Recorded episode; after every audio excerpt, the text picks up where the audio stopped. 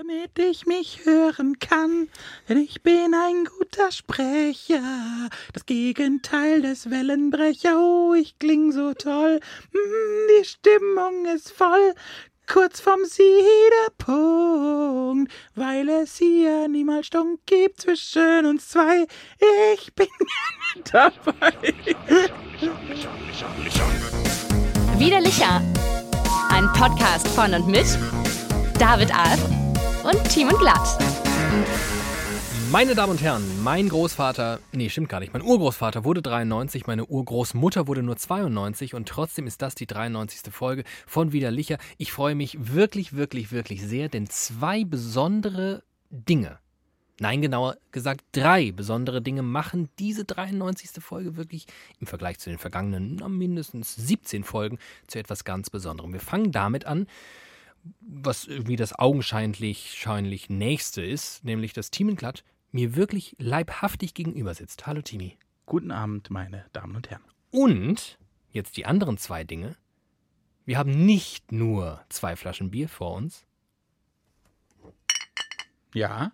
wir haben zwei Flaschen Licher vor uns. Oh, richtiges, originales Wann Licherbild. ist das denn das letzte Mal gewesen? Wann ist original, also wirklich, wann haben wir in diesem Podcast das letzte Mal Zusammen am gleichen Ort zwei Licher getrunken. Das ist wirklich lange her. Ja, Januar, Februar, halbes Jahr. März, April. Halbes Jahr oder Die so. Jahresuhr steht niemals still. Mai, Juni, Juli, August weckt in uns allen die Lebenslust. September, September, Oktober, Oktober, November, November, Dezember. Dezember. Und dann, und dann fängt das Ganze wieder von vorne an. Ich muss immer bei Rolf Zukowski, und ich glaube ehrlich gesagt, dass du mich drauf gebracht hast, an dieses Nackedei-Lied denken. Naki Dai, Naki Dai. nee, das, nee, das hab war nicht ich. Warst nicht du das? Nein, das, Ach du Scheiße. ich assoziiere ganz viele andere Lieder mit Rolf Ich Zukowski. muss leider gestehen, dass ich vor. Also irgendwie ging mir das gesamte Oeuvre des äh, Rolf Z einigermaßen an diversen Körperteilen vorbei. What? Auch als Kind. Also Nein. Ich hab, ja doch. Ich, das, irgendwie hat das nicht. Ich glaube original, dass Rolf Zukowski nicht ganz unschuldig daran ist, dass ich heute hier sitze. Wegen, du schaffst das schon. Du Das schaffst und noch das was. Schon. Du da im Radio. Er hat mich quasi meine Leidenschaft fürs Radio entwickelt. Weil ich das so faszinierend fand, dass da jemand im Radio sitzt und allen Leuten alles erzählen darf. Und ich wollte ja eigentlich immer nur allen Leuten alles Ich erzählen. kannte nur die Jahresuhr aus dem Kindergarten. ja, die hatte ich in der Grundschule. Ähm, die war, ist nicht Weihnachtsbäckerei, ist das auch? Weihnachtsbäckerei. Gibt so manche Leckerei. Mit Mehl und Milch, mit so mancher Knilch, eine riesengroße Schleckerei. Ja, ähm, Gut, dass wir wahrscheinlich am 24. Juli nehmen wir gerade das Weihnachtslied auf. Aber dann bin ich vor, also wirklich, wir reden hier von Monaten, glaube ich, auf ein Lied gestoßen von Rolf Zukowski, das heißt Naki Dai. Und ich frage mich wirklich, ob Naki dieses Dai. Lied aus dem Jahre, mh, kann ich nicht eruieren auf die Schnelle, ob dieses Lied heutzutage noch möglich wäre. Weil es so. Der Eber sagt zu seiner Frau, Hör zu, du süße kleine Sau. Wir machen heute eine Schweinerei und gehen mal wieder Naki Dai. Äh, ganz kurz, das ist Rolf Zukowski und das ist ein Kinderlied. Ja. Nakidai, Nakidai. Alle sind heute Nakidai, Nakidai, Nakidai und keiner findet was dabei. Nakidai, Nakidai. Alle sind heute Nakidai, Nakidai, Nakidai und keiner findet was dabei. Dem Schafe wird in der Wolle heiß und von der Stirn rinnt ihm der Schweiß. Doch nach der Schur sagt es, ja Mai, das ist fantastisch. Nakidai. Das Küken hält es nicht mehr aus, will endlich aus dem Ei heraus, zerpickt die Schale ein, zwei, drei, plumps, da liegt es. Nakidai. Dem Karpfen fallen die Schuppen ab. Er guckt und guckt und lacht sich schlapp. Was schwebt da an der Schnur vorbei? Ein Wurm und dann noch Nakidai. Macht mich ein bisschen an, wenn ich ehrlich bin. Nö, krieg Ja, ich muss jetzt auch ähm, Ja, kurz muss mal weg. Zum Glück habe ich hier so ein Schutzding auf dem Oh Mikrofon. Gott, sonst ist das. Ich find's, ich find's krass. Ähm, kommen wir mal.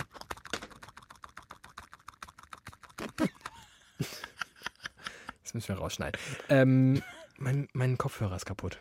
das ist schlecht. Das ist wirklich super nervig. Machst du mal unser Bier auf? Ich mache mal unser Bier auf. Danke. Mit der guten alten äh, Fast einen Meter lang. Eisenstange. Auch lange nicht mehr in unseren Diensten gewesen. Schön. Wobei.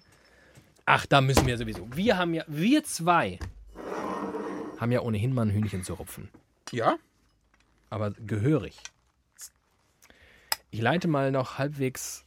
Jetzt, Vielen Dank. Jetzt hüpf, hüpfe, äh, Rupfe. Rupfe leite, ich leite noch halbwegs ähm,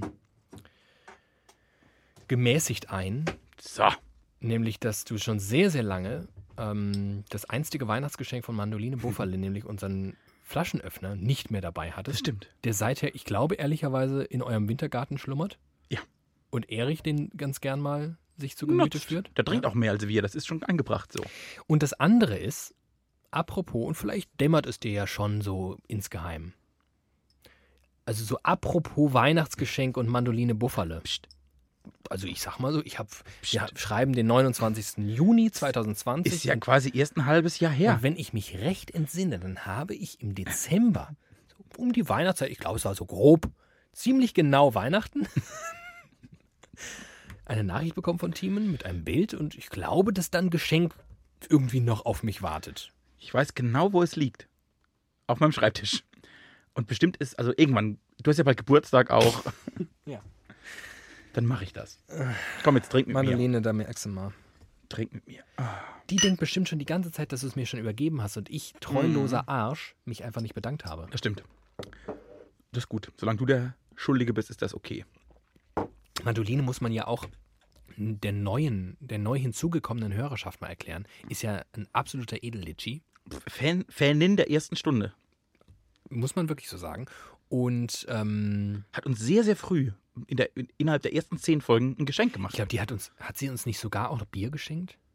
Oder war es wirklich nur, nur der Öffner? Nee, es war, glaube ich, nur der Das war Öffner. nur der Öffner Bier, haben wir von anderen Ja. Leuten bekommen. Ach, das waren noch Zeiten. Ah, Als wir noch regelmäßige Geschenke bekommen haben. Ja, aber wir haben auch einfach irgendwann aufgehört, Bier zu trinken. Das muss man auch mal sagen. Also ich als Litschi wäre auch irgendwann stinksauer gewesen. Und es waren ja auch einige Ja, stinksauer. es kamen richtige Hassmails aus der Community. So, aber der Community, der sollten wir mal was liefern. Inhalte, Inhalte, Inhalte. Wo fangen wir denn an? Wo hören wir auf? Ist mir irgendwas widerfahren? Mir ist, glaube ich, irgendwas widerfahren. Ich Mir hab- ist auch, mir ist gestern was Ach, widerfahren. du, dann fang du doch mal an. Äh, weiß gar nicht, was gestern? Egal. Ich bin ja hin und weg, hin und wieder auf der Autobahn unterwegs. Mhm.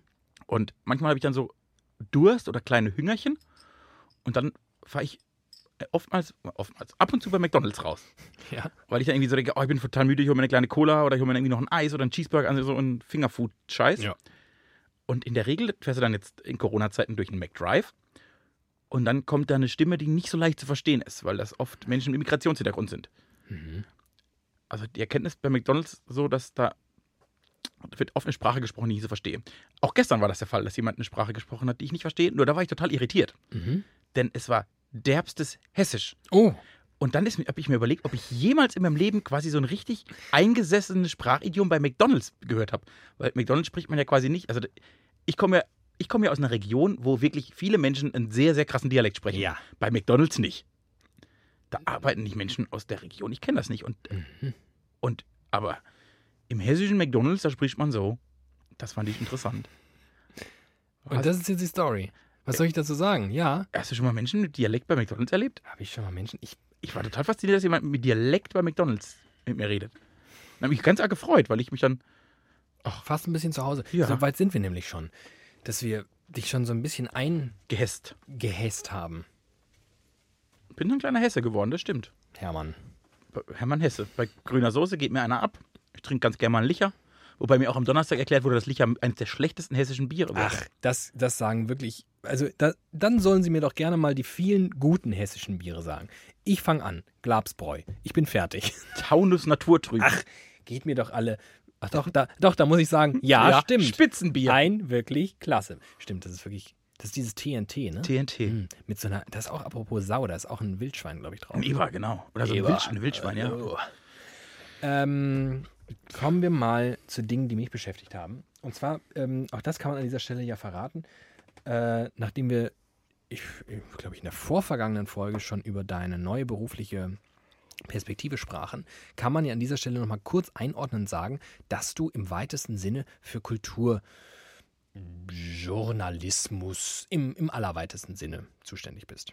Du bist jetzt im Kulturbetrieb. Ich bin jetzt Teil des Und Kulturbetriebs. da kannst du mir bestimmt folgende Frage beantworten. Klar. Mir ist etwas aufgefallen, das ist mir, glaube ich, noch nie aufgefallen. Dabei passiert es immer und ohne Ausnahme. Jetzt bist du gespannt. Guter Teaser.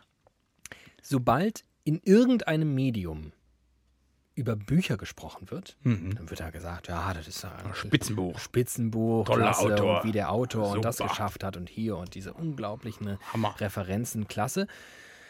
Und dann wird also der Autor namentlich genannt und bestenfalls wird auch der Titel des Buches genannt und dann folgt aber noch eine Information, die ich für komplett unnötig erachte und sie aus meiner Sicht auch komplett egal ist, aber sie immer, immer, immer folgt. Der Verlag. Der Verlag. Erschienen bei Ullstein, erschienen bei Fischer, erschienen bei Who the fuck cares? Den Es Verlag. Aber da merkt man, wie völlig losgelöst von irgendeinem, also von irgendeinem Nutzer, einer Leserschaft, einer Hörerschaft, einer Zuschauerschaft, diese Leute Journalismus betreiben. Sie nennen den Verlag, weil es sich so gehört. Nein, nein, nein, nein, Erschienen nein, bei nein, Ullstein. nein. nein. Da muss ich mal den Reich Ranitzky raus. Ich glaube nicht. Also, ich, äh, ja, aber es hat noch einen anderen Effekt. Es könnte, es könnte einen anderen Effekt haben. Weil es ähnlich klingende Bücher gibt? Nein, gar nicht. Äh, Verlage stehen ja für irgendwas, so wie auch Musiklabels für irgendwas stehen. Wenn ich jetzt die Analogie in den Musikbereich ziehe, habe ich oft, ich weiß von welchem Label das kommt, ich weiß, ob ich es gut, also ich weiß, ob ich es interessanter oder nicht interessanter finde. Und so ein Kiwi-Verlag, äh, Kiwi-Buch ist oft für mich interessanter als ein Random House. Buch. Nicht in der Regel, gibt- also gibt es keine, aber das ist bei Labels ja auch nicht anders. Aber die haben doch oft so eine eigene, eine, also Reklam zum Beispiel hat ja eine sehr eigene Farbe von Büchern. Alle, gelb halt. Alle gelb. Ja. so, und quasi, wenn du den Verlag nennst, hast du vielleicht so eine Art, was für eine Art von Buch das sein ja, könnte. das würde ich auch verstehen und das klingt plausibel. Aber das erklärt nicht, warum das immer und ausnahmslos geschieht. Warum es völlig, also äh, warum es zu 100% zum Duktus gehört, sobald man über Bücher spricht. Denn nach der Logik müsste ja immer gesagt werden, das neue Album von Katy Perry übrigens erschien bei Universal. Passiert Interessiert halt keinen. Es ist scheißegal. Es ist scheißegal, wo Katy Perry ihr scheiß Album rausbringt. Und meinst du, dass es daran lag, dass quasi früher gab es bestimmt wie bei Autohäusern, so Vertragswerkstätten, gibt's vielleicht gab es früher Vertragsbuchhandlungen. Und dann musste man sagen, ist bei Ullstein erschienen, weil Ullstein hatte den einzigen Ullstein-Laden in Frankfurt und dann sind alle dahin. Ich habe eine These und die mag vielen Leuten nicht gefallen und sie mag auch falsch sein. Und ich werde sie jetzt hier kundtun und man mag mich dann Steinigen. korrigieren oder steinigen, wie euch halt gerade danach ist. Ich bin für Steinigen. Ich glaube, dass das einfach aus einer Zeit kommt. Ich meine, man höre Hörfunknachrichten von vor 25 Jahren. Ist noch gar nicht so lang her, könnte man jetzt meinen. Aber Hörfunknachrichten vor 25 Jahren, in den 90ern, klangen halt noch sehr nach 80ern, klangen noch sehr nach 70ern, klangen noch sehr nach 60ern. Und eigentlich Da waren, 50ern. da waren Leute, die zum Volk verkündet haben. Hier ist Frankfurt. Mit vielen Pausen. Heute Bonn. spielte die Eintracht Frankfurt gegen FC Schalke 04. Ja, das Idiom hat sich verändert, aber trotzdem diese ganze Ansprechhaltung, dieses von oben herab kundtun, verkünden. Scheißegal, ob jemand zuhört, man hat hier wichtige Informationen. Wir senden. Wir senden. Macht doch ihr, was Egal wollt. was, wir senden. wir senden. Wir senden. Das hat sich in den Ein geiles Motto. ARD. Wir senden. Das hat sich in den allermeisten journalistischen Bereichen irgendwie so abgewaschen, abgewetzt. Das passte irgendwie nicht mehr zum Zeitgeist und das, man hat mehr und mehr Konkurrenz bekommen. So, ich glaube, im Kulturjournalismus, ist man konkurrenzlos. Also, es stimmt nicht. Man ist nicht konkurrenzlos. Es ist einem nur egal. man glaubt zumindest vielleicht, man sei konkurrenzlos. Jedenfalls hat dieser Abschleifungsprozess nicht oder weniger stattgefunden und so ist immer noch das Selbstverständnis, wir senden. Wir senden. Und wir Höret. sagen, erschienen bei Ulstein. Das war Schostakowitsch, Beethoven Opus 23. Sie hören. Deutschlandfunk Kultur. Und äh, deswegen wird auch, ohne darüber nachzudenken, ob diese Information interessant ist oder nicht, sondern weil man es so macht, der Verlag genannt. Ich glaube, man könnte morgen damit aufhören und niemand da draußen hätte ein irgendwie einschneidendes Problem damit. Ich finde die Theorie total nachhaltig. Ich glaube, ich, mir macht das, mir erschließt sich das komplett. Ich möchte es verifizieren und ich glaube, ich kann das auch, ich kann es verifizieren lassen. Warum man das macht. Vielleicht gibt es auch noch einen anderen Grund. Dann könntest du ja vielleicht, an dieser Stelle könnten wir zum ersten Mal in 93 Folgen widerlicher, vielleicht jetzt dir schon so eine kleine Hausaufgabe, vielleicht ist das das Neues, vielleicht ist das ein völlig neues Motto, unter dem die neue Staffel steht, dass wir quasi mit Hausaufgaben nach Hause gehen und dann in der nächsten Folge Lösungen, weil wir machen ja jetzt konstruktiven, die Headline ist jetzt Constructive Journalism. Constructive Podcasting. Wir sind der erste konstruktive Podcast auf dem deutschen Medienmarkt. So, deine Hausaufgabe haben wir, suchen wir mir noch eine äh, ich bring Bier mit oder so. Geh zu McDonalds und find jemanden, der Dialekt spricht. Ja. Ja, das ist gut. Ich, ich schreibe mir das gerade auf. Warum nennt man bei Buchbesprechungen immer, Immer Ausrufezeichen. immer, aber im, im Hörfunk schreibe ich mal noch dazu, aber ich glaube, man macht es überall, Ja, auf jeden Fall, immer. Bei jeder Buchbesprechung im Fernsehen genauso. immer den Verlag? Fragezeichen. Okay, ist notiert. Spannendes Thema. Äh, ich habe letzte Woche was gemacht, was ich noch nie in meinem Leben gemacht habe. Ganz im Gegenteil zur Hörbuchbesprechung. Oh. Äh, Noch nie, noch nie in meinem Leben. Ist das ganz kurz, ganz kurzer Einwurf, ist das das Thema? Ja. Wo du mir begegnet bist vergangene Woche und Ja. gesagt hast, ich habe etwas getan, was ich noch nie gemacht habe. Ja. Ich möchte es dir nicht sagen, ich möchte es dir aber wieder nicht Ja. Das sind die schlimmen Momente in unserem Leben. Das stimmt. Aber Aber- schön, dass es sich jetzt doch aufklärt. Ich habe was gemacht, was ich noch nie gemacht habe. Aber es vielleicht häufiger, nee, sehr sicher häufiger tun werde. Onaniert.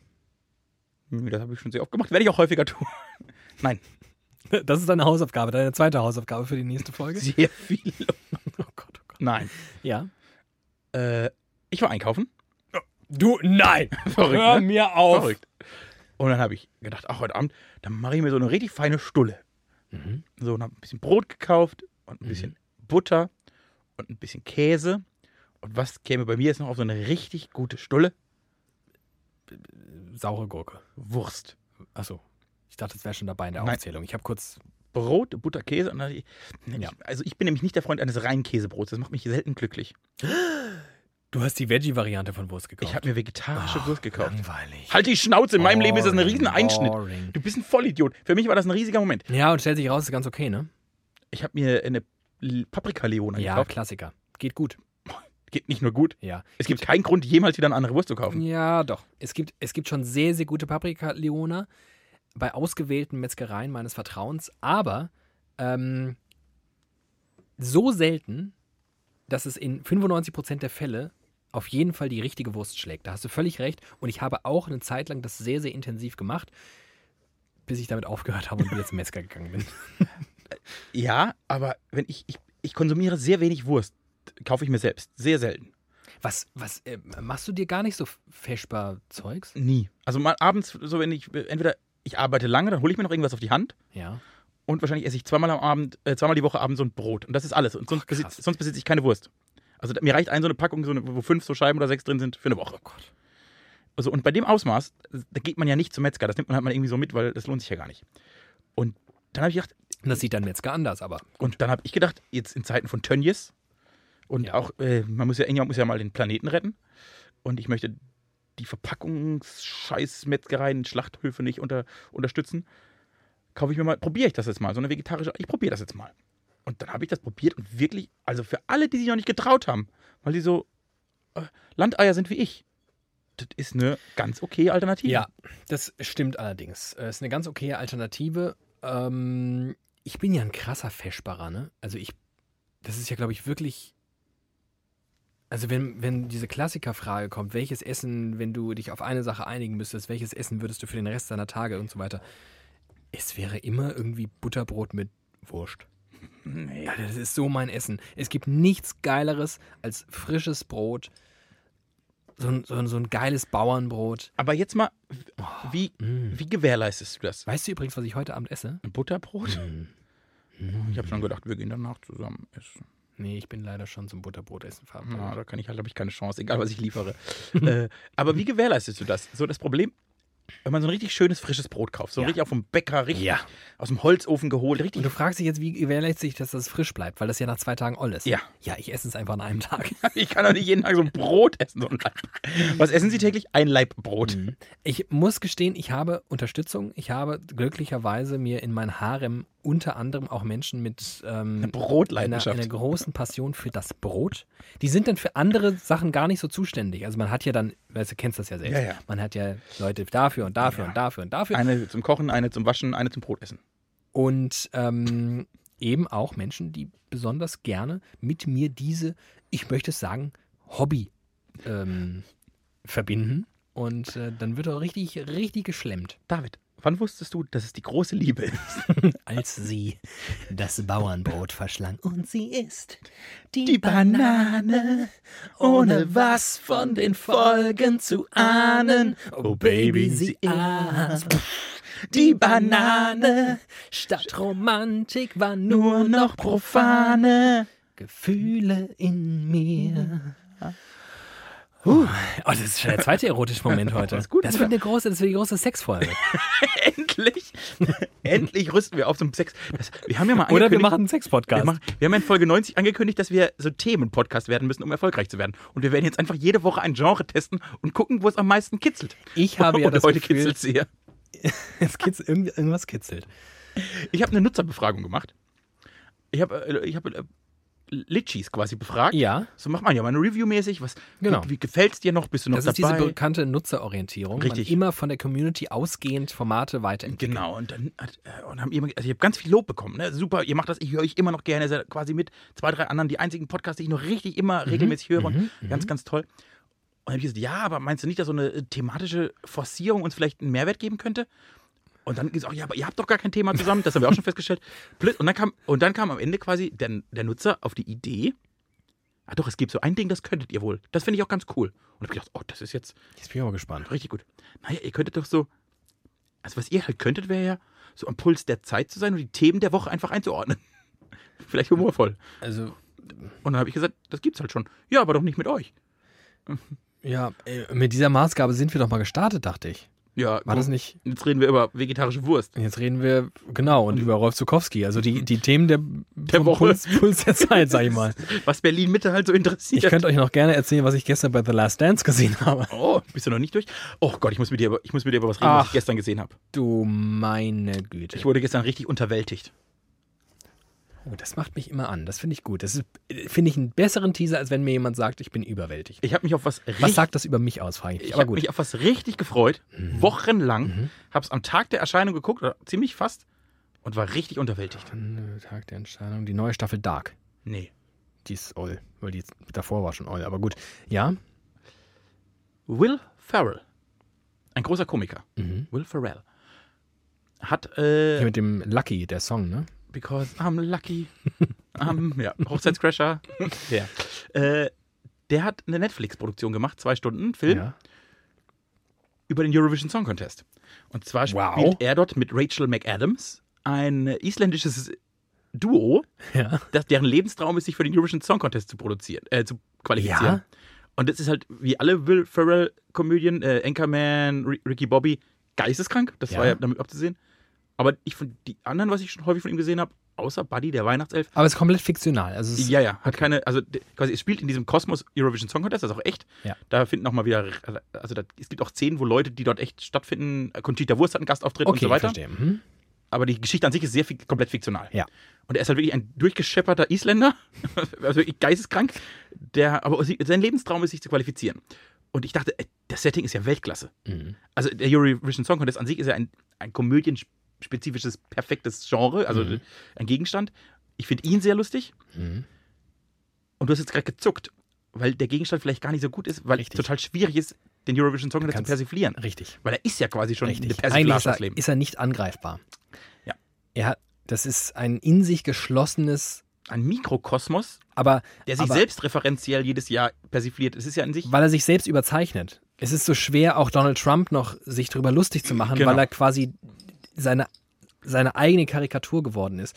Und das ist ja, Na, und der Eurovision Song Contest ist nicht seine eigene Karikatur, aber er hat jedes Jahr bei- Elemente, die sich karikieren. und was zeichnet ihn auch aus? Die komplette Überzeichnung aller, aller Farben und Perspektiven, die man da drauf haben kann. Es ist ja alles, es ist ja von allem zu viel. Ja, das ist die größte Show, die es gibt. Und deswegen, So, und, und Ja. dann drüber eine Komödie. Aber ich, hab, ich mag den Eurovision Song Contest. Ja. Ich mag Will Ferrell. Ja. Ich, äh, also ich mag Island. Es war Mhm. eine perfekte Mischung. Und ich habe mich richtig gefreut und habe es angeguckt. Und ich habe vielleicht in dem ganzen Film zweimal gelacht. Und das hat mich richtig traurig gemacht. Oh. Meinst du, könnte es daran liegen, dass es für einen, also er US-Amerikaner, dass es vielleicht für ein Publikum ist, das so wenig mit dem Eurovision Song Contest zu tun hat, dass das völlig, also so viel Irritation Ja. dann, dann auslöst bei den Leuten, dass dadurch die Komik entsteht und wir denken, ah ja, ist halt der Eurovision Song Contest. Richtig, richtig. Wenn du den Eurovision Song Contest vielleicht so vom Hören kennst, aber nicht, das ist wie die Amerikaner Filme machen, die heißen Bierfest und das ist ein Film aus Oktoberfest und die sind fasziniert und denken, das ist das krasseste, was es Und es hat nichts mit dem Oktoberfest zu Nichts. tun. Du guckst so drauf und denkst so, das Ja. ist irgendwas, aber ja. nicht das Oktoberfest. Und gut, ich finde, er hat den Eurovision den Geist davon ganz gut getroffen. aber halt wie er ist. Und er ist an sich schon über. Aber ich glaube tatsächlich, ein Amerikaner, der das sieht, denkt sich, die Europäer sind das dümmste Volk in der Geschichte oder das verrückteste oder das durchtriebenste und crazyste, das es gibt. Das kann sein. Das könnte sein. Ähm, und ich würde es verstehen, äh, der Amerikaner an sich neigt ja ohnehin dazu, Europa irgendwie zu subsumieren als äh, irgendwie Ort, wo, weiß ich nicht, Leute in Ritterkostümen durch Altstädte laufen und Bier trinken. Bier trinken. Ähm, Was ganz lustig ist, weil Will Ferrell als Isländer sich sehr oft über Amerikaner lustig macht. Das ist, ganz, das ist ein lustiger Moment. Und das ist jetzt ein guter Anschlusspunkt für mich. Ähm, ich war sehr lange, Amerikaner. wie soll ich das jetzt sagen? Ich war sehr lange ein. Hm. Ich, hm. ich habe in meinem nächsten Bekannten- und auch Verwandtenumkreis viele Leute, die schon seit eh und je ein sehr festgefahrenes Bild der USA haben, das vor allem daraus besteht, das sind irgendwelche Rednecks, Alles Vollidioten, ja. ohne Bildung, keine Ahnung von gar nichts, ähm, maximal ungebildet und dumm und halten sich für die Größten. Mhm. So mittlerer Westen Amerika. Und ich war sehr lange der Auffassung, dass das nicht geht, so eine, so eine Sicht auf eine ganze Nation und ich fand das völlig unreflektiert und bescheuert und ich habe da also immer sehr viele Argumente dann dagegen verwandt, warum die USA eigentlich irgendwie auch total faszinierend sind und irgendwie eine spannende Nation, auch einfach kulturell, auf, also augenscheinlich ja durch, also vor allem durch ihre Jugendlichkeit, muss man ja mal im Vergleich zu anderen Nationen sagen, ähm, und vielleicht auch durch dieses kapitalistische Geprotze, dass sie so ein bisschen oberflächlich wirken oder sehr oberflächlich wirken, aber darunter irgendwie was total Spannendes liegt und auch in ihrer Protzigkeit irgendwie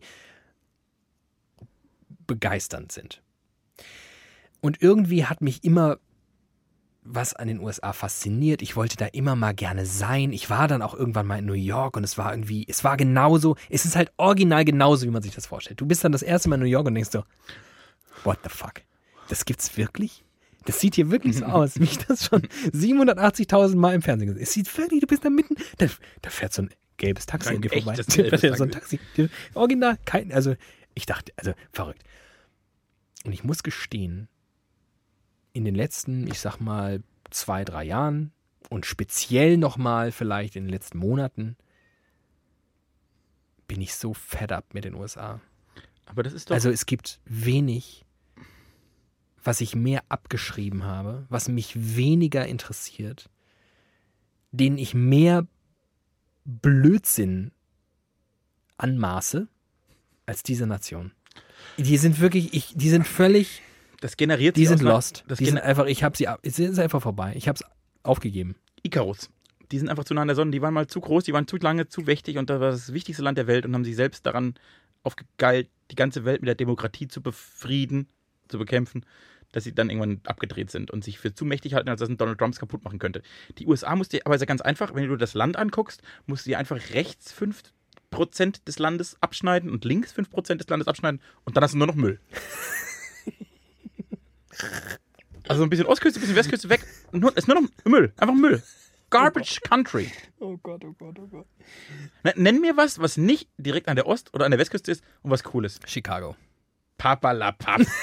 Nenn mir eine gute Sache, die jemals aus Chicago kam. Obama. Nenn mir eine gute Sache, die jemals. Obama, Obama. Chicago Bulls. Obama war auch nur der Vorgänger von Trump.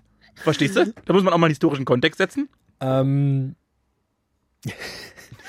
Eine gute. ich weiß, worauf du hinaus willst. Ähm, und da ist auch mit Sicherheit irgendwie was Wahres dran. Andererseits, Alter, New York ist jetzt auch nicht bekannt für geile Bürgermeister.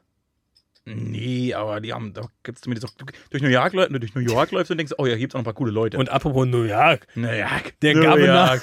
der Governor von Kalifornien war Arnold Schwarzenegger. Die sind einfach komplett, die sind einfach durchgeknallt. Umweltschutz. Diese USA sind einfach komplett durchgeknallt. Ich gebe es auf, es hat für mich wirklich nahezu den kompletten Reiz verloren. Und ich sage auch nur nahezu, weil das Einzige, was mich noch wirklich so flasht, wo ich denke, das würde ich gern erleben, ist so das Landschaftliche. Ich würde gern so durch die Nationalparks. Aber hast du nicht mit den USA das, was ich mit Essen habe? Im Sinne von, du sagst zu mir, boah, Timon, das ist das ekligste Essen der Welt. Und dann sage ich, gib mir das her, ich muss es sofort probieren. Und wenn du mir jetzt sagst, die USA ist quasi ein komplett zerstörtes Land, sage ich, okay, ich fahre nächstes Jahr in Urlaub hin. Also diese, Nee. dieser, äh, Nee, ich habe auf die, Niedergangstourismus. nerven mich. Ich habe die, ich hab, aber dann lass uns doch, wir sind doch jetzt ein konstruktiver Podcast, Ja. das haben wir jetzt entschieden. Dann lass uns doch einfach weniger über die USA reden und über die bessere USA reden. Kanada. Wir reden einfach nur noch über Kanada. Ich habe ein halbes Jahr in Kanada gelebt. Das war schön. und Kanada hat einen Staatspräsidenten, wenn der halb so gut ist, wie er auf mich wirkt, ist der ziemlich gut. Der Justin. Trudeau. Hierzulande würdest du damit vielleicht nicht der Premierminister werden? Mit dem Namen? Justin. Justin Trudeau. Hallo, ich bin der Justin Trudeau. Ich bewerbe mich für den Bezirk Bitterfeld auf den Deutschen Bundestag. Ich wüsste auch für welche Partei. Ähm, so. Nur für nee, die Violetten. Ähm, also Kanada ist wirklich ein sehr gutes Land. Also, ist einfach die bessere USA. Ähm, ist die bessere USA. Ja, in der Tat. Oh Mann. Was soll man, was soll man sagen? Ach, das ist, ähm, hat dich das, wie, wie, was ist so dein, dich zieht es ja generell eh nie so richtig weg. Und auch USA. Ich meine, du bist ja sehr, sehr, sehr filmaffin. Ja, Und ich meine, gibt jetzt neben Indien, du stimmt. bist ja auch großer Bollywood-Fan, aber neben Indien, Filme, an denen beim Ende nicht getanzt wird, nehme ich nicht ernst. Es muss am Ende muss jemand tanzen. ähm, also vielleicht, wenn, reizt dich wahrscheinlich das noch am ehesten, ne? New York reizt mich tatsächlich. Also ich Ja. würde einfach gerne mal nach New York.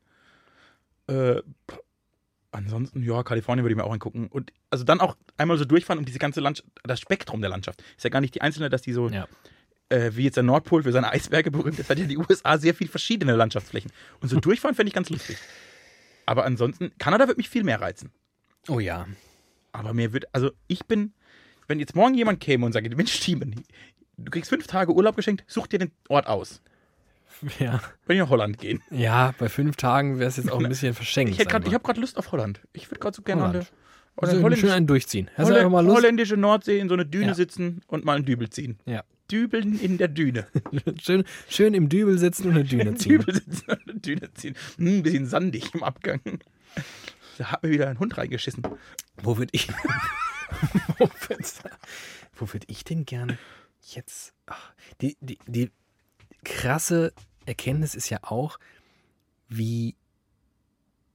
Was für ein Gewohnheitstier man am Ende ist und wie ich hier vor wenigen Wochen noch rumgejammert und lamentiert habe, ob Corona und all der Scheißigkeit.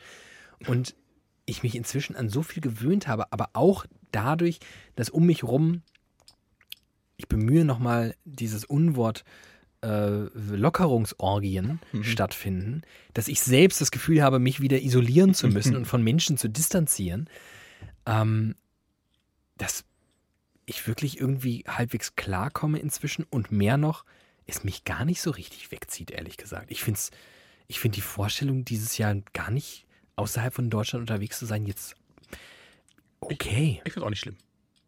Ich würd mal, dann würde ich aber in Deutschland an die Nordsee. Ich würde gerne mal wieder ans Wasser. Also mehr wie so ein Fluss. Ein größeres Wasser. Bodensee wird auch, Bodensee, Ja, das das wird war- mir auch reichen. Ja. Sowas hätte ich gern. Aber ansonsten bin ich relativ entspannt. Ich bin aber, also ich bin ja Du bist sowieso. ja eh ein entspannter Typ. Naja, urlaubstechnisch und wegfahrtechnisch. Ja. Weil mich das immer nicht entspannt wegzufahren. Das ist aber ein Kindheitstrauma. Mir ist nämlich aufgefallen. Ich weiß, warum ich Urlaub hasse. Meine Mutter ist schuld. Ach, Jutta. Ich war nämlich als Kind, also du, bist Kind und dann freust du dich auf Urlaub und dann fliegst du irgendwo hin. Mhm. Und dann kommst, fällst du, müsstest du quasi in so ein Meer aus Zuckerwatte der Freude im Urlaub fallen. Ja. Als ich in, als Kind in Urlaub bin, durfte ich am ersten Tag im Hotel nie die Koffer auspacken. Warum wolltest du denn als Kind die Koffer auspacken? Na, wenn du ankommst und dich so einleben möchtest, möchtest du erstmal auspacken und ankommen. Ich weiß nicht, was du für ein Kind warst, aber ich kenne wenig Kinder, die Lust haben, Koffer auszupacken. Jedenfalls durften wir nie auspacken, weil meine Mutter nie mit dem ersten Zimmer zufrieden war.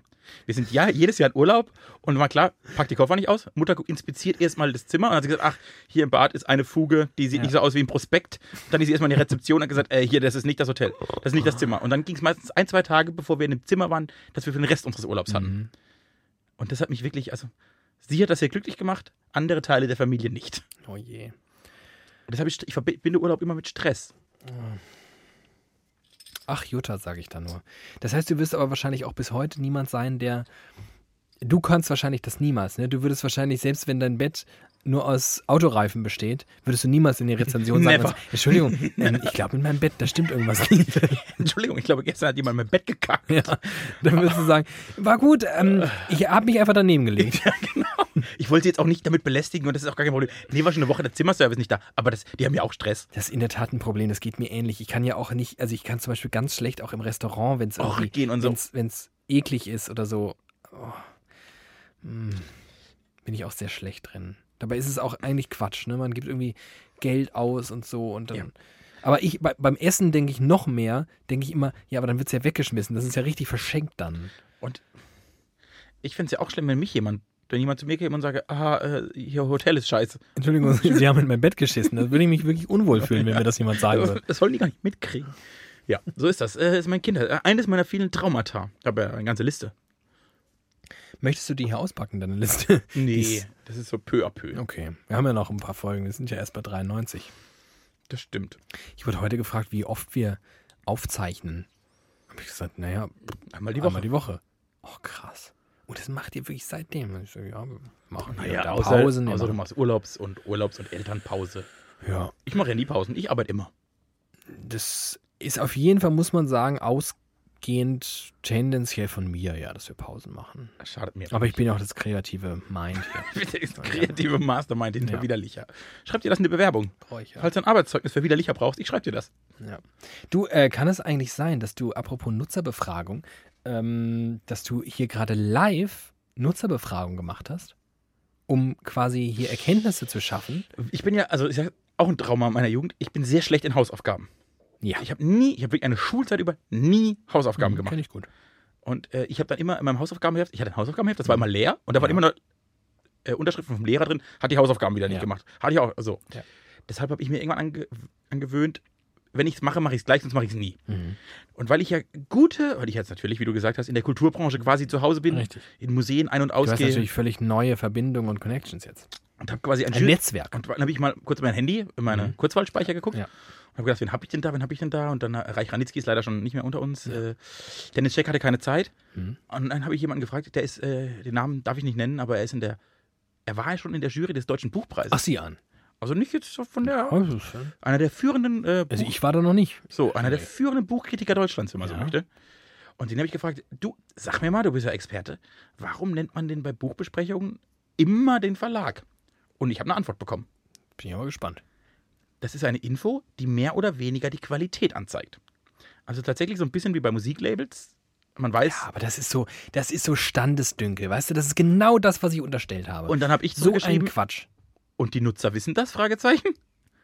Und dann hat der Experte zurückgeschrieben, Mhm. die, die es wissen, wissen es.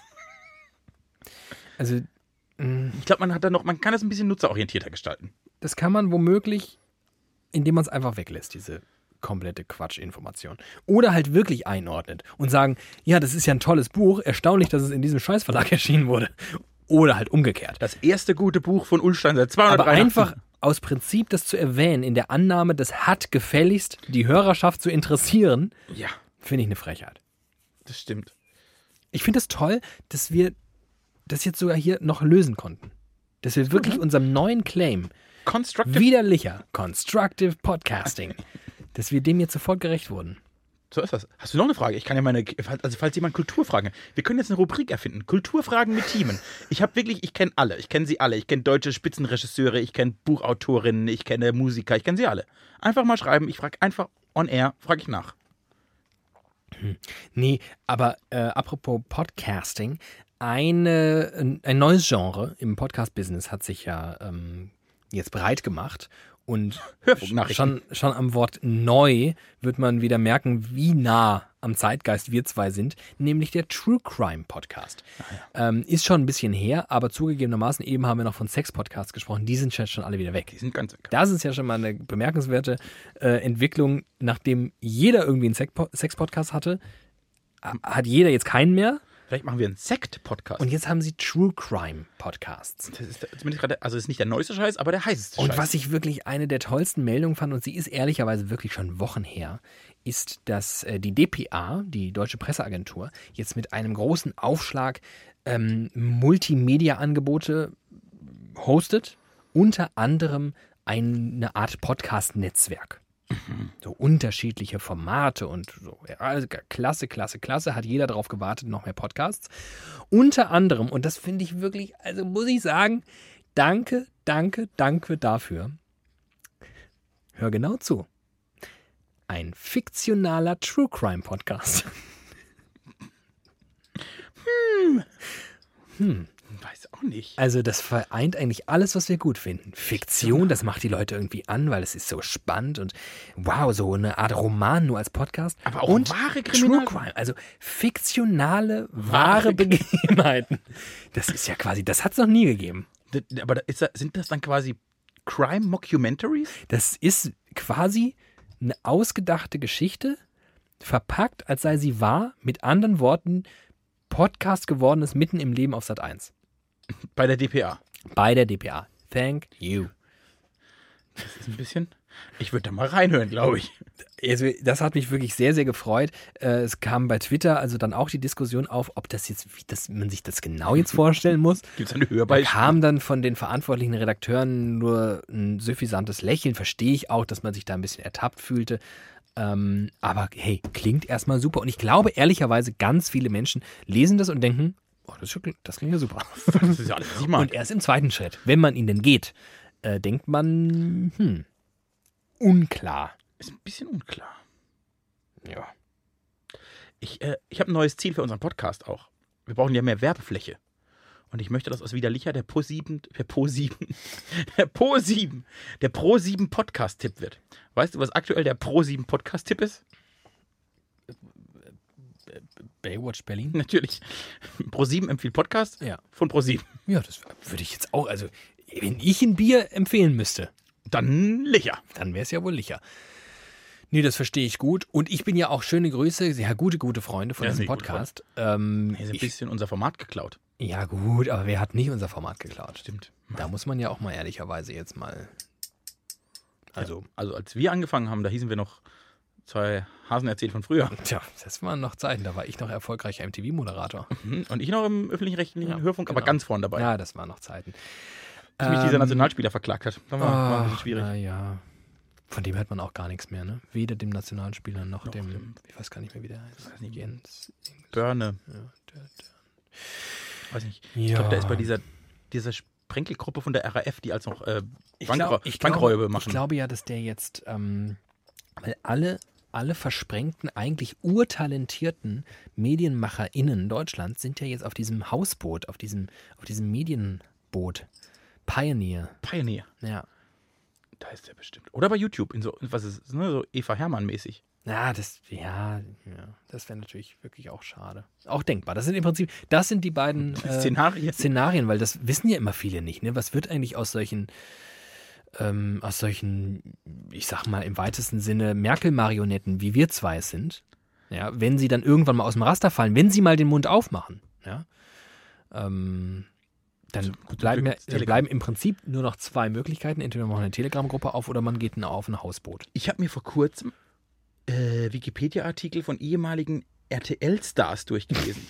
Und zwar, also ich kam darüber, Geil. ich, kam, ich habe erst, das erste, was ich gegoogelt habe, war genial daneben. Ich wollte Können wir bitte eine Rubrik erfinden, genau für dieses, weil ich glaube, in der letzten Folge ging es schon darum, dass du acht Stunden Wiki- verbracht hast, Ja. damit dir ein neues äh, Wirtschaftsmodell für äh, Pferderennen auszudenken. Ja. Und nun sind wir in einer neuen Folge der bekannten und beliebten Rubrik Team Glatt hat viel zu viel Zeit und tut Dinge, die sonst kein Mensch tut. Er guckt sich also sehr, sehr viele Wikipedia-Artikel von ehemaligen RTL-ModeratorInnen an. Ich begann mit genial daneben. Ich wollte was über genial daneben wissen, weil der schon so lange läuft. Hugo Egon Balder gibt es bis heute langweilig. Die gab es nämlich nicht immer, war nämlich eine Pause. Pause. Darum kam es jetzt nämlich wieder. so. Ja. Und dann habe ich da Hugo und dann kommt ja, dann kommt ja die perverse Strategie Ja. von Wikipedia. Ich Was den, hat eigentlich Hugo was Balder Hugo- früher so gemacht? so und ich wusste ja, dass mit der nackten Frauen wischi waschi die Futti hat er gemacht. gemacht, dann hat er mit der Hella, die war nicht ganz so nackt, die war lustig angezogen, Das, ja. alles nichts oder gemacht. Äh, dann hat er tatsächlich RTL Samstagnacht äh, erfunden oder produziert, das war ganz cool. Mhm. Und dann hat er die RTL Freitag Nacht News. Erinnerst du dich daran? Die RTL Freitag Nacht News hat er auch produziert. Die hat er quasi erfunden. Also im Prinzip, der, das, war- der war eine gute, das war eine gute Fernsehzeit, da haben sie einfach Formate aus den USA ins deutsche Fernsehen kopiert. Und keiner wusste, weil es kein Internet gab. Ja. Und die Freitag Nacht News waren im Prinzip freitags nachts so eine Art Late-Night-Show. Also da gab es so ein bisschen, wenn man möchte, so ein schlechterer Vorgänger der Heute-Show. Mhm. Aber das Prinzip war ähnlich. Und dann habe ich gedacht, Noch schlechter als hier. Also, sorry. Ja. und da, damit hatte Ruth Moschner ihren Durchbruch. Die kennt man noch. Die kennt man. Und noch zwei, da waren noch zwei Männer dabei. Und ich wusste nicht mehr, wer das ist. Und es war mir so egal, dass ich es inzwischen wieder vergessen habe, wie sie hießen. Schade. Henry Gründler war der Moderator. Henry Gründler, glaube ich. Und dann habe ich gedacht, was wurde eigentlich aus Henry Gründler? Was macht eigentlich Henry Gründler?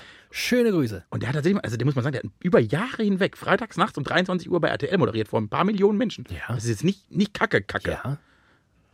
Und danach hat er nie wieder einen Job bekommen. Und jetzt äh, arbeitet er manchmal noch so bei QVC oder Teleshopping 24 und moderiert da was weg. Und dann dachte ich, was ist denn in deinem Leben gelaufen, dass du mal tatsächlich so nah am Erfolg warst und dann gar nicht geschafft? Ich glaube ja, dass es viel mehr Leuten so geht und ging, als wir vermuten würden. Weil wenn sie halt erstmal von der Bildfläche verschwunden sind, sind sie halt nun mal von der Bildfläche verschwunden. Und man vergisst halt auch relativ schnell, man sollte es Aber nicht es meinen, aber ich glaube, Aber es gab niemanden in den letzten 25 Jahren im deutschen Fernsehen, den ich nicht gesehen habe. Der länger als Ja. drei Folgen drauf. Äh, Ist unmöglich. Ich habe sie alle gesehen. aber, aber sagen, äh, es geht ja mir jetzt nicht um die Frage, ob du sie alle gesehen hast, sondern ob es nicht vielen von denen irgendwann so ging, dass sie ihren Job verloren haben, ihren Job vor der Kamera und danach einfach weg waren, ohne dass du es jetzt so. Also denk an so einen Peter Imhoff. Ja. Aber gut, der hat ja immerhin, der hat den so, äh, Mittagstalk, der hat Ja, abends, der hat beim ZDF abends teilweise So, moderiert. und was, was macht Peter Radio Imhoff? macht er doch noch. Weiß ich doch nicht. Natürlich macht Peter macht noch Radio. Das weiß doch kein Schwein da draußen. Das weiß so ein Freak wie du, der jeden Tag irgendwelche Wikipedia aus der bekannten, beliebten Rubrik Teamingleiter hat so viel Zeit. Aber das ist, Peter Imhoff ist weg vom Fenster. Nein. Natürlich. Der ist big im Business. Was macht denn Nicole? Oh, die von der Pro7-Show, 16 Uhr? Ja. Das ist eine gute Frage, das weiß ich So, nicht. was macht denn Dr. Verena Breitenbach? Die war ja nie eine richtige Fernsehfrau, das war eine Die, Doktorin. die ist nach wie vor Dr. Verona Breitenbach. die macht immer noch Kinderpsychologie. Jugend, Kinder? Jugend war das doch, oder? Die hat mir jedenfalls immer gut gefallen, muss ich sagen. Ja, das fand ich ganz schlimm. Ich mochte noch, äh, Arabella Kiesbau ist wieder am Start. Ja, das, das ist ja klar. Die gibt die wird wieder Fame. Ja, und, auch zu, äh, und an dieser Stelle Nicht zu Unrecht. Recht. Ja. Andreas Türk ist halt für immer weg. Ja. Hinter türkischen Gardinen. Uiuiui. Nee, äh, ist ja gar nicht wahr. nee, gar nee, nicht. nee, null. Äh, genau, dann gab es noch Ricky, den gibt's, den gibt's, der war mal im Dschungelcamp. Ricky war im Dschungelcamp. Das ist auch was. Äh, Hans Meiser So, und ist, das ist auch doch, durch. Ja, der ist durch. Der eine Telegram-Gruppe, glaube ich. Aber da sind wir genau an dem Punkt. Ich glaube, ganz, ganz, ganz vielen ging es so. Und erst wenn man sie dann wieder kurz aufflackern lässt, denkt man, ach krass, ja, was macht eigentlich diese Person? Nein, aber das ist was anderes. Aber die, die den großen Unterhaltungsshows, also man kennt noch, ich weiß, was alle von RTL Samstag nach, noch machen, die waren alle irgendwie halbwegs erfolgreich. Von sieben Tage, sieben Köpfe kennt man sie noch. Ja, aber Äh, vielleicht, weil das auch so eine krasse Kaderschmiede war. Ah Weil ja, vielleicht war es, vielleicht war es just diese Sendung, die du da beschrieben hast, die ich auch ehrlicherweise, ich kann noch nicht mal, ich weiß gar ja. nichts. Da, da, davon ist Bernie und Erd. Du kennst wohl Bernie und Erd. Die Die Verarsche von Ernie und Bert. Ja, aber auch nur, ja, nee, habe ich, ja, irgendwas klingelt dunkel im Hinterkopf. Na gut. Okay, dann war ich vielleicht einfach nur. Da war ich fernsehaddicted zu der Zeit. Du warst auf jeden Fall fernsehaddicted, ja. Zum Glück wurde das nie behandelt. Apropos behandelt, ich habe ich hab ja schon am Anfang erwähnt, dass mein Kopfhörer kaputt ist und er hat einen irgendeinen Wackelkontakt. Jedenfalls switcht er zwischen Mono auf dem einen Ohr und Stereo auf beiden und das so alle paar Sekunden. Das heißt, ich höre entweder nur auf meinem linken Ohr etwas oder dann so zwischendurch auf beiden Ohren und ich warte auf den Moment, wo mein Hirn denkt, okay, Abbruch, Allah. ja, Alarm, du bist vergiftet worden und ich kotze dir hier gleich alles voll. Finde ich gut. Das machen wir. So lange ziehen wir durch heute. äh, ja. Nee, damit habe ich meine Zeit verbracht. Mal gucken, was so bei den alten. Wiegald Boning hat eine ganz junge Frau geheiratet. Eine Opernsängerin, glaube ich. Wiegald Boning ist ähm, neben der Tatsache, dass er irgendwie so wissenschafts-nerdy Ja. äh, TV-Mensch war und mit einer ganz, ganz, ganz jungen Frau verheiratet ist, wie du mir jetzt gerade spannenderweise hier erklärt hast, ist er ein unfassbar passionierter Musiker. Läufer. Wiegald Boning läuft in der Woche mindestens 100 Kilometer. Das kann ich jetzt nicht von mir behaupten. Wiegald Boning hat, glaube ich, wenn mich nicht alles täuscht, irgendeine, vielleicht war das auch eine Charity-Sache oder sowas, da ist er eine Woche lang jeden Tag einen Marathon gelaufen. Wiegald Boning ist ein mega crazy, der ist quasi das, was Joey Kelly vorgibt zu sein, ist Wiegald Boning ist. Wiegald Boning. Ohne dass der jetzt so einen Aufriss macht. Das finde ich gut. Ja. Wiegald Boning. Mensch. Wiegald Boning. Und was ist das überhaupt für ein großartiger Name? Wiegald Boning, der musste, du musst, er musste, der Mann musste Karriere ist machen. Wiegald Boning einer von den Dummen? Nee, äh, von den Doofen? Ja, Also dumm und, also doofen. Olli Dietrich und Wiegald Boning. Und Olli Dietrich hat ja mal eine Mega-Karriere hingelegt. Der ist ja, Ich wette, wenn du auf die Straße gehst und 100 Leuten Olli Dietrich zeigst, sagen 60 Prozent, den kenne ich und nur 15 Prozent, ich weiß auch, wie der heißt. Olli Dietrich, weil er so ein Allerweltsgesicht hat. nee, der hat irgendwie trotz seines Genies und trotz seiner Einzigartigkeit irgendwie hat er den Punkt verpasst, wo er so richtig Fame wurde. Aber weil er nie als Olli Dietrich bekannt war. Der wurde ja immer mit irgendwelchen Figuren bekannt. Der ist nie. Aber dann könnte man ja wenigstens sagen, das ist Ditsche. Ich glaube, auch das würde niemand sagen. Irgendwann man denkt so, ah, die. Ah, Ditsche kennt schon ein paar. Kenn ich schon, ja. Ditsche kennt schon ein paar. Aber wenn jetzt die wenigsten würden sagen, ach, das ist so der Schlagzeuger von Texas Lightning, Ja, genau. die beim Eurovision Song Contest einen achten Platz mit No No Never belegt haben. Wow, wow, wow. Nicht nur, dass er einfach ein unfassbar komischer und mega talentierter, geiler Typ ist. Ja. Er war auch noch Schlagzeuger dieser crazy, Texas Lightning. strangen Country, Country Band, die dann beim Mega gut. Ja, mit äh, John Fleming Olsen an der Gitarre, am Banjo. Äh, das waren gute Zeiten. Äh, nee.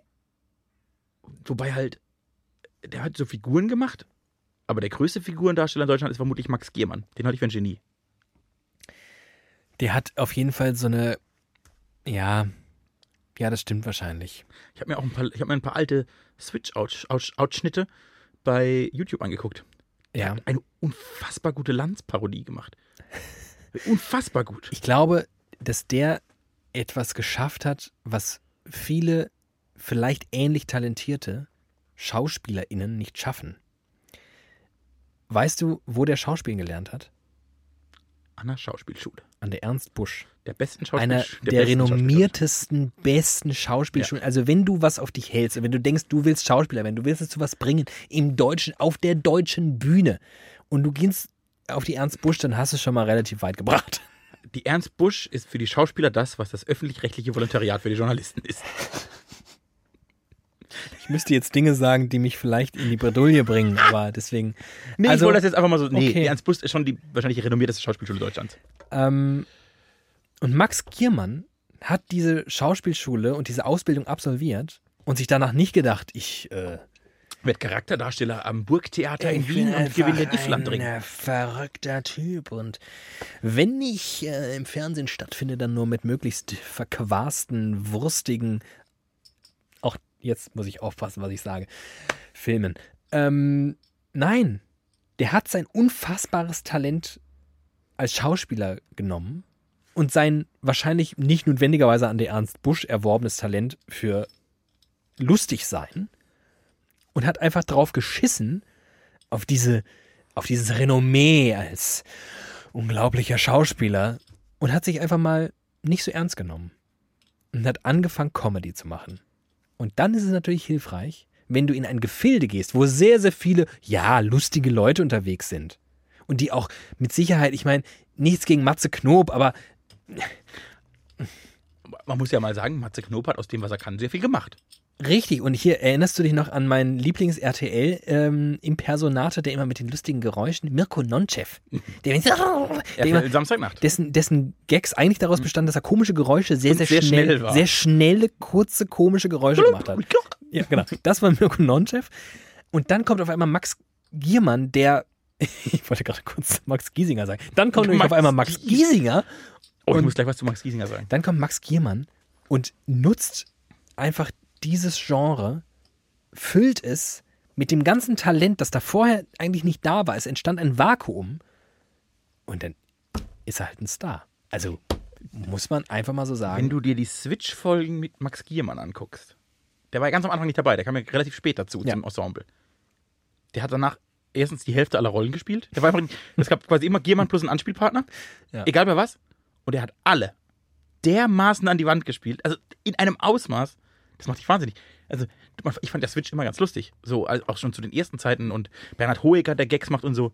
Verglichen mit Max Giermann Ja. sieht das aus wie Bauerntheater. Muss man leider so sagen. Boah, das ist eine Maschine. Ja. Äh, du wolltest was hier zu, Zu meinem Giesinger Freund Max. Giesinger sagen, der aus Baden kommt.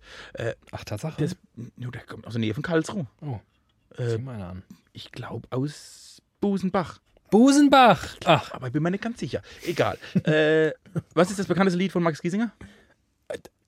Los, du arbeitest beim Radio. ein Hoch auf. Nee, das ist ähm? Andreas. Äh, Flash mich noch äh, Mark mal. Forster. Ähm, ähm, ich bin so traurig, weil du weg bist. Einer von 80 Millionen. äh, äh, äh, äh, äh. Und ich, äh, Toller Song. Furchtbares Lied. Hallo, hallo. Relativ eingängige Melodie, aber. Also, es ist so diese, also, es ist häufig ein Ohr- Ohrwurm. Hat er ganz gut hingekriegt, deshalb war es sehr erfolgreich. Ich mochte es aber nie. Jetzt habe ich mich, weil ich ein Freak bin, mit der neuen Staffel Sing meinen Song auseinandergesetzt. Mhm. Äh, Eigentlich, weil da Jan, Palewka, Jan Plewka dabei ist, das ist der Sänger von Selig. Den Äh, finde ich total gut. Das ist dieses Format, muss man kurz erklären. Und ich, Bei Fox? Aber auch, auch, auch selbst für mich, das ist dieses Format, wo MusikerInnen miteinander singen und dann gegenseitig die Songs der anderen singen und dann immer anfangen zu weinen. Genau. Sieben Das ist sehr wichtig, dass die immer anfangen zu weinen. Sehr wichtig. Sieben Musiker fahren irgendwo in, nach Südfrankreich, machen sich einen schönen Also Abend. schön am Strand. Und eine Folge ist immer Xavier Naidoo war dann noch, quasi, bevor er, bevor er komplett bevor, durchgedreht ist. ja, bevor die Leute realisiert haben, dass er durchgedreht ist. Okay, stimmt. Äh, und dann ist quasi jede Folge für einen dieser Teilnehmer und dann singt ein, ein, eine Folge singen alle Max Giesinger Lieder. Mhm. Sucht sich jeder eins aus, Ah, komponiert okay. das ein bisschen neu, macht das ein bisschen, also wenn ein Rapper dabei ist, macht er das so ein bisschen Rapper-Rick. Wenn ein Country-Sängerin dabei ist, macht er ein bisschen Country-Rick und so, ne? Ja. Äh, und diesmal ist dabei, und es ist immer, und es sind immer, es sind immer die gleichen Genres, es ist immer so eine Power-Pop-Typ, so ein Max Giesinger. Mhm. Ja. Es ist immer, Und dann, und dann ist aber auch so ein rockiger Typ, der da auf einmal eine ganz andere, ganz es ist weiche immer so ein Seite rockiger Typ zeigt, ne? dabei. Genau. Es ist immer so ein bisschen ein Indie-Künstler, also Ja. Judith Holofernes war schon dabei, Ja. Jan Plewka ist jetzt dabei. Judith Holofernes, die würde sich ja nie für irgendwas hergeben. Sowas wie DSDS würde die nie, Nie machen. tun würde die das. Nee. nee. Aber die so den Hauch des Indies hatten oder zumindest erwachsen sind Ja. und dann jetzt trotzdem Geld verdienen wollen und Ja. wieder dabei sind. Die ist immer dabei, also die, dann ist irgendwie so der junge Underdog oder die junge Künstlerin, jetzt ist diese Lea, die ich vorher auch nicht kannte, also immer, genau. Äh, ein Rapper, irgendwas jemand, der, hä? Sammy Deluxe war schon dabei, jetzt ist es Motrip. Motrip. Äh, genau. So ist das immer, es gibt immer fünf verschiedene Genres, die machen das und dann singen sie Ja. vom anderen. Und parallel, während die diese Songs einüben, muss ja dann immer derjenige oder diejenige, deren Songs gesungen werden, Schauspielunterricht nehmen, damit man möglichst viel weinen kann. Das ist sehr wichtig. Auf Sehr Kommando wirklich weinen. sehr viel geweint. Und es wird ja auch viel, also es wissen ja auch viele nicht, die nicht mal mit dem Fernsehen zu tun haben. Also das ähm, wirklich, dass das Verhältnis aus Drehmaterial und dem, was dann am Ende rauskommt, ist ja oft sehr Unterschiedlich. unterschiedlich. Man nimmt sehr viel auf in der Regel, muss teilweise auch Sachen wiederholen aus neuen Perspektiven oder vielleicht hat der Redakteur nochmal Anmerkungen. Das heißt, also Max Giesinger musste da wahrscheinlich wirklich stundenlang weinen. bis man, man das Material hatte. Oder es gab sehr viel Zwiebeln, vielleicht so Zwiebelluft. Die haben so, die Tigerbalsam so- ist der Trick gut. übrigens. Äh, Duft, Ja. der Luft. Äh, jedenfalls habe ich da gesehen, dass die Max Giesinger Folge kam und dachte, und dann habe ich einen Clip vorgespielt bekommen, wie Motrip eine Version von 80 Millionen singt. Und der hat das einzig Richtige gemacht. Ich habe mir das angeguckt. Der hat's gerappt. Nee, das, also der, die Melodie blieb ähnlich, es war ein Ja. bisschen mehr Sprechgesang. Er hat einfach den ganzen Text gelöscht und einen neuen geschrieben. Das war ein sehr kluger Ansatz. Ich wusste gar nicht, dass es erlaubt ist. Doch, das ist erlaubt. Judith Holofernes hat das auch gemacht. Ach. Äh, Aber so, eigentlich ein Diss, oder? kommt drauf an, was man draus macht. Max Giesinger hat am Ende geweint, ich glaube, es war gut. Ich glaube. Und jetzt Achtung, jetzt hier. Ich habe mir, dieses- ich hab mir das Lied angeguckt, wie, was Motrip draus gemacht hat. Ja. Und auch ich habe am Ende ein bisschen geweint. What? So. Und jetzt nicht, weil das daraus der lyrischste Erguss des Jahrhunderts wurde, aber der hat die Melodie genommen und dahin seine, der ist äh, geflohen im Bürgerkrieg in, im Nahen Osten. Und hat auf diese Melodie quasi seine Geschichte. Oi, oi, oi, oi. Und das hat irgendwie so gut zusammengepasst, dass ich dachte, guck mal an. Jetzt hat der okaye Künstler Motrip aus, von dem mittelokayen Künstler Max Giesinger eine, ganz eingängige Melodie genommen, das ist es, und dann sehr wahrhaftigen Text drüber geschrieben. Und das hat mich dermaßen gekriegt, dass ich mit Max Giesinger, wir zwei badische Landjungen, einfach mal eng umschlungen geweint haben. Motrip 80 Millionen ist vielleicht der letzte, einzige und erste Popmusik-Tipp, den ich in meinem Leben loswerde. Und auch da merkt ihr wieder, was wir hier für einen Constructive Podcasting-Ansatz jetzt neuerdings verfolgen. Weil wir nicht nur uns gegenseitig Hausaufgaben geben, um mal gemeinsam so gewisse Dinge zu ergründen, die andere noch nicht ergründet haben, sondern auch, weil wir einfach euch mal da rauslassen, entlassen in diese unübersichtliche, überkomplexe Welt mit Handreichungen, wie man sich so ein bisschen schöner machen kann und wie man vielleicht das letzte bisschen Emotion aus dem sonst so durch den Kapitalismus verkümmerten Gefühlstumult rausquetschen kann. Und das möchten wir euch jetzt zum Abschluss dieser Folge hier bieten. Und wir verweisen auf die TV Now App, Die TV Now App. die ich übrigens seit Jahren in einer Premium-Variante 2,99 Euro im. Monat. Monat für Monat bekomme ich eine E-Mail und da steht Abrechnung und ich denke, ach fuck. 2,99 Euro. Scheiße, schon wieder nicht gekündigt. Aber es ist der perfekte Betrag. Es, Es sind ist Arschlöcher. so gut. Danke RTL. Mein RTL, ich sag's immer wieder, mein RTL-Monat ist immer der Januar. Dschungelcamp und danach Bachelor. Bei mir sind's die, ist die Höhle der Löwen. Ich hab's nur wegen der Höhle der Löwen. Und ähm, nur unsympathische Menschen machen bei der Höhle der Löwen mit. These. Warte. Du, über, dafür, dass du ein Fan bist, überlegst du jetzt schon viel zu lang. Das ist jemand, ich, Ralf Dümmel finde ich ganz lustig. Das war's. Kenne ich nicht. Ja. Ich habe es noch nie in meinem ganzen. Leben gesehen. Ich habe überhaupt gar keine, ich habe überhaupt gar keine Ich möchte übrigens noch eins, Expertise. eine Geschichte hinten dran. Aber weißt du eigentlich, wie Sing Mein Song seinen Durchbruch in der ersten Staffel hatte? Was da passiert ist, dass Sing Mein Song seinen Durchbruch hatte? Dass das wirklich flächendeckend ein Feuer wurde? Maschmeyer hat ein Dildo mit Solarantrieb nicht, vorgestellt. Nicht die Höhle der Löwen. Sing Mein Song. Ja, Maschmeyer hat gesungen. Äh, Der, der Dildo von du Marianne Rosenberg. zu mir. Ja, Marianne Rosenberg. Xavier Naidoo hat von Andreas Gabalier das Lied einmal Sing mal uns wieder gesungen. Und das ist danach eins der beliebtesten Beerdigungslieder Deutschlands geworden. Und, Und die deswegen, Mischung, allein die Mischung, Xavier Naidoo covert ein Lied von Andreas Gabalier. Das ist das, was Deutschland verdient. Wenn eine der erfolgreichsten Sendungen dadurch promoted wird, dass Xavier Naidoo einen Song von Andreas Gabalier covert. Und es zeigt mir noch etwas. Und auch damit möchte ich euch jetzt wieder in diese überkomplexe Welt entlassen, weil es ist quasi, es ist Ausdruck dieser Ambiguität. Das dass ich auf der einen Seite euch hier entlasse mit, mit so wohlwollenden und konstruktiven Gedanken und auf der anderen Seite aber auch offenbaren muss, offenbar bin ich der Freak. Denn wenn ich Xavier Naidoo höre, und das geht mir nicht erst so, seit er Nazi ist und Antisemit und mutmaßlich all das, was man so ist, wenn man nur menschenverachtenden Mist von sich gibt. Wenn ich das höre und auch wenn ich Andreas Gabalier höre, und dafür muss ich jetzt nicht seine Albencover mir anschauen, wo er sehr, sehr, sagen wir mal, mehr schlecht als recht irgendwie ein Hakenkreuz nachahmt. Um es mal den Kritikern so zu zeigen, so mit so einem Augenzwinkern. Hahaha, weil wenn es Dinge gibt, wo man mal mit dem Augenzwinkern Kritik äubt, dann ist es wohl am Nationalsozialismus. Da ist man mal richtig edgy drauf. Also da merke ich einfach, ich, ich bin, ich passe da nicht dazu. Und dann bin ich einsam. Und dann frage ich mich, gibt es da draußen, gibt es da einen Menschen vielleicht, mit dem ich mich vielleicht regelmäßig austauschen könnte, der mir Halt gibt, dem vielleicht auf Fragen, die mir so in der Woche und auf Dinge, die mir widerfahren, reagieren kann und sagen kann, David, weißt du, ich verstehe dich, ich, ich fühle das, was du da erlebst und ja auch irgendwie, ich sehe dich als Mensch. Gibt es da draußen diesen einen Menschen? Schöne Tage mit dir sind kostbar. So kostbar wie der Weg zum Morgenstern. Verzeih mir, aber dieses sag ich nochmal. Dich zu kennen ist wohl das Beste, das es gibt. Ich kenne nichts. Ich kenne nichts.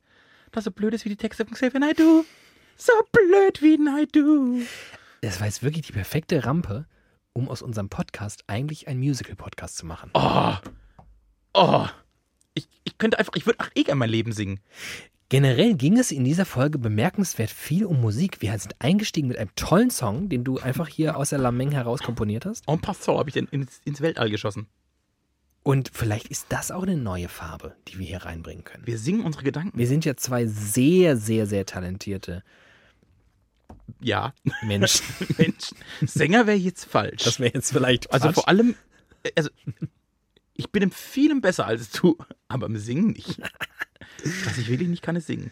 Wobei es mit Kopfhörer drauf noch besser geht, weil ich mich dann wirklich ganz schräg höre, wenn es ganz schlimm ist. Ja. Es gibt Nee, das war wirklich, das war, das hat mir gefallen gerade. Und da hat mir selbst sowas wie Xavier Naidoo kurz einen schönen Moment beschert. Ah. Danke, Xavier. Hast du ein musikalisches Guilty Pleasure? Aber so ein ganz schlimmes. Fragst du mich? Ja, nicht Genesis. Ich meine, sowas richtig Schlimmes.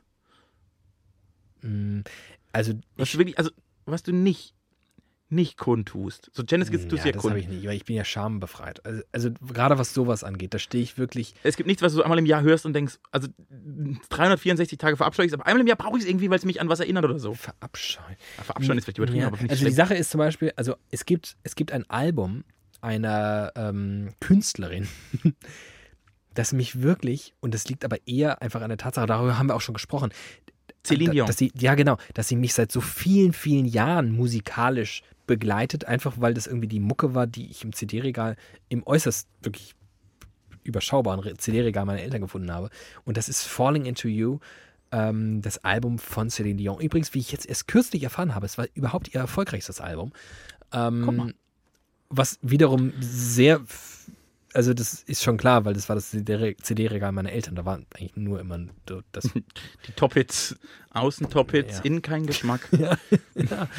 ähm, Bei mir und von daher ist es, ist es dieses Album und das ist wahrscheinlich wirklich, wenn das ja heute rauskommen würde, würde ich jeden abgrundtief verachten, der das auch nur ansatzweise. Ja, genau. Aber ähm, ich finde es richtig geil. Also so richtig geil. ich habe ein, zwei Tage im Jahr. Häufiger kommt das nicht vor. Da höre ich mich schreiend, glücklich strahlend, tanzend, singend, lauthals singend durch das Gesamtövre der musikalischen Powerband pur. Ja, nee, aber da, damit kommst du nicht mehr weit. Weil das ist so durch, auch das ist nicht mehr angreifbar. Es ist wie der Eurovision Song Contest. Nein. Du kannst, Nein. wenn du den pur Party Hitmix anmachst, Das ist was anderes. wärst du nur Das Fans. ist was, ja, das ist was anderes. Der pur Party-Hitmix mit 8 Promille ist einfach bam, bam, bam, jag sie hoch auf einer Tanzfläche. Richtig pur hören. Alben, Konzeptalben der Powerband pur. Damals in ihrer, in der jungen, In den äh, jungen Phase. Jahren. in Wie der- das äh, 2000er Album mittendrin oder das 98er Album Mächtig viel Theater. Ich, kenne also ich kenn mehr als den Party-Hitmix. Ich Ja, kenne wirklich ganze pur Alben. Es mag auch daran liegen, dass du ja nicht nur Filmwissenschaftler, sondern auch Theaterwissenschaftler bist, denn auch das hast du ja an der Uni Mainz studiert. kurzer, Theater und Kulturwissenschaft. kurzer Insider an dieser Stelle. Und dass du Kulturwissenschaftler bist, das hat ja jetzt, und hier ist sie, die Früchte. goldene Brücke, der rote Faden, der Schwung. Anfang und Ende geben sich die So, Hände. und das, meine Damen und Herren, ist widerlicher, Ihr Qualitätspodcast. Wenn Sie das irgendwo anders finden, schreiben Sie mir gerne ein Fax 0800. Das können Sie uns faxen. Wir haben jetzt einen Fax. So, ihr Lieben, äh, mir reicht's. Äh, das war Na gut. schön, mir hat's Spaß gemacht. Und es könnte sein, nee, nächste Woche werden wir, boah, wobei, hm, mal gucken. Tendenziell eher nicht zusammen sein. Sag ich jetzt schon mal. Das finde ich nicht okay. I- Äh, wir werden, aber nicht körperlich. Schade. Ich, ich habe mich gerade wieder nicht gewöhnt. Du riechst gut. Riechst du das, obwohl wir, wir, muss man auch an dieser Stelle mal wirklich sagen, wir halten immer noch den notwendigen Abstand ein. Das stimmt, wir haben es wirklich im Griff. Gut. Nee, So. Also haltet Abstand, Passt seid vernünftig. Hört ein bisschen pur. Hört pur, hört hier diesen anderen Mo-Trip und. Motrip, ähm, äh, 80 Millionen Cover von, das ist, da hätte ich gerne mal Nutzerfeedback drauf. Ob ich der Einzige bin, der da ein Dach, vielleicht ich, löst das was in mir aus, weil ich auch so ein altes Flüchtlingskind bin. Oh Gott. Ja, äh, ja. Na gut, lassen wir es halt. Ich hab euch lieb. Ciao. Tschüss.